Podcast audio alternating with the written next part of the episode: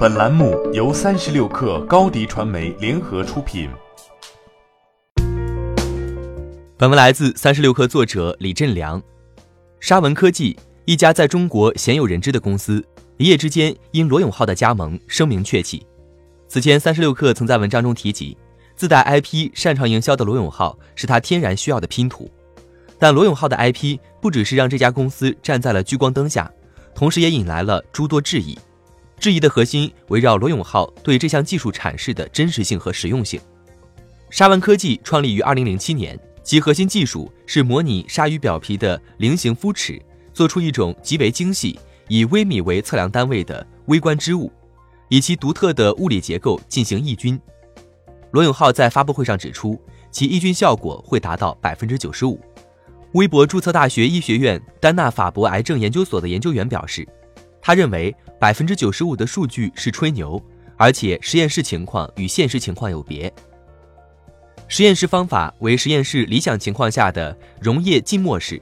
与日常实际使用情况存在根本上的差异，所以所获得的抑菌成绩在现实使用中，例如身体接触，只会更差，不会更好。罗老师在发布会上说的百分之九十五抗菌，在我看来是彻头彻尾的吹牛。技术创始人教授使用相同材料，在理想状况下，对金黄色葡萄球菌的抑制效果就达不到百分之九十五。对此，沙文科技回应称，罗老师在发布会上说的百分之九十五抗菌只是一个实验室试验的大概数字，并指出其数据的来源。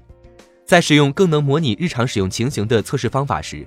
s h a r k l e t 表面对金黄色葡萄球菌，包括耐甲氧西林金葡菌、绿脓杆菌、大肠杆菌。肺炎克雷伯菌、鲍曼不动杆菌等细菌都有高于百分之九十五的抑制作用。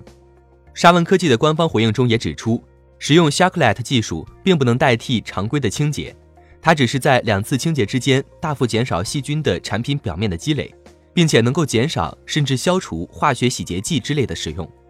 除了围绕技术本身的质疑之外，成本偏高也是这项技术推广的难点。沙文成立十余年，获得成功的领域局限于对成本不敏感的军用和医用领域，在大众消费市场始终举步维艰。围绕这项技术及其应用前景，肯定还会有诸多的质疑。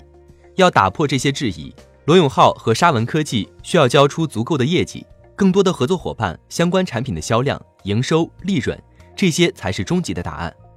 罗永浩计划在明年谈成五到十家合作。他对达成这个目标持乐观态度，曾表示现在看起来会比这个多。罗永浩能完成这个目标吗？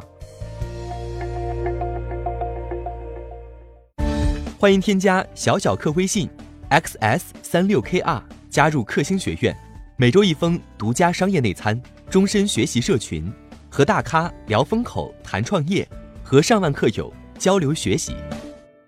高迪传媒，我们制造影响力。商务合作，请关注新浪微博高迪传媒。